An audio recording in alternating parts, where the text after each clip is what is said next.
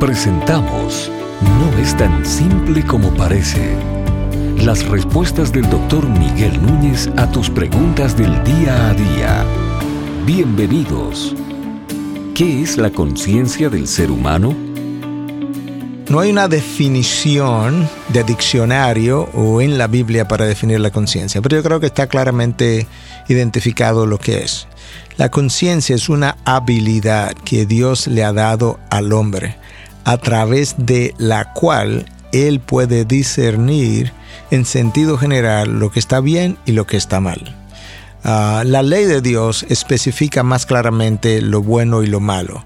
Ah, el Nuevo Testamento especifica más claramente lo bueno y lo malo. Pero anterior al Antiguo Testamento ya el hombre tenía esa conciencia. Hasta el punto que Dios juzga a hombres anteriores a la ley de Moisés por cometer cosas que fueron prohibidas en la ley de Moisés.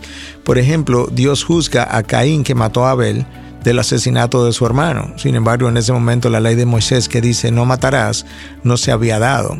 ¿Por qué Dios juzga a Caín de algo que todavía no aparecía escrito como una prohibición?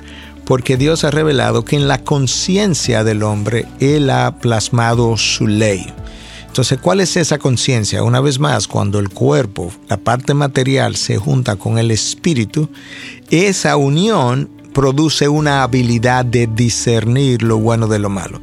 No es una parte separada como una tercera parte que tengo la mente o cuarta parte. Tengo la mente, tengo la voluntad, tengo el cuerpo, tengo la conciencia, como que la conciencia reside en un lugar. No, no reside en ningún lugar porque no es una parte de la composición del ser humano, es una habilidad que la imagen de Dios en el hombre, fruto de la unión del alma con la parte material, Ah, le concede al hombre que no le concede a los animales, por ejemplo, para poder discernir. Y eso, esa conciencia, ah, eso que Dios llama conciencia, le dice al hombre no solamente lo que es bueno y es malo en sentido general, sino que también le informa al hombre que existe un Dios. Por eso en Romanos 1 se dice que desde la creación del mundo, ah, su infinito poder y divinidad se han visto los atributos de Dios que tienen que ver con su infinito poder y divinidad se han visto claramente eh, visibles por medio de lo creado. Ah, y luego el texto dice, porque Dios se lo hizo evidente dentro de ellos, esa es la conciencia. Entonces concluye el versículo 20 de Romanos 1, si mal no recuerdo, diciendo, ah, por tanto el hombre no tiene excusa, no tiene excusa porque en esa conciencia Dios puso el conocimiento de, de él como parte de algo que él debía reconocer.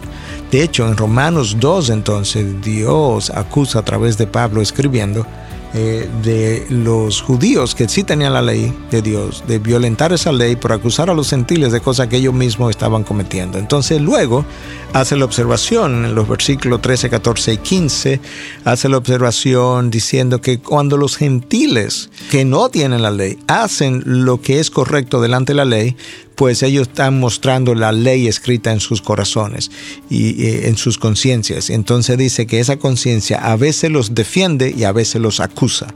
Los defiende cuando hacen lo bien hecho, porque Dios nos dio esa conciencia para decirnos lo hiciste bien, y nos acusa cuando hacemos lo que está mal, diciéndonos has obrado indebidamente.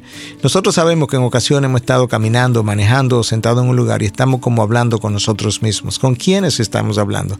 Nosotros estamos hablando muchas veces con nuestra propia conciencia que nos está diciendo no hablaste bien, no lo hiciste bien, violaste esto, le dañaste a tu esposa y nosotros estamos justificándonos ante nosotros mismos diciendo, sí, lo que pasa es que mi esposa hizo esto y mi esposa no debió haber comenzado.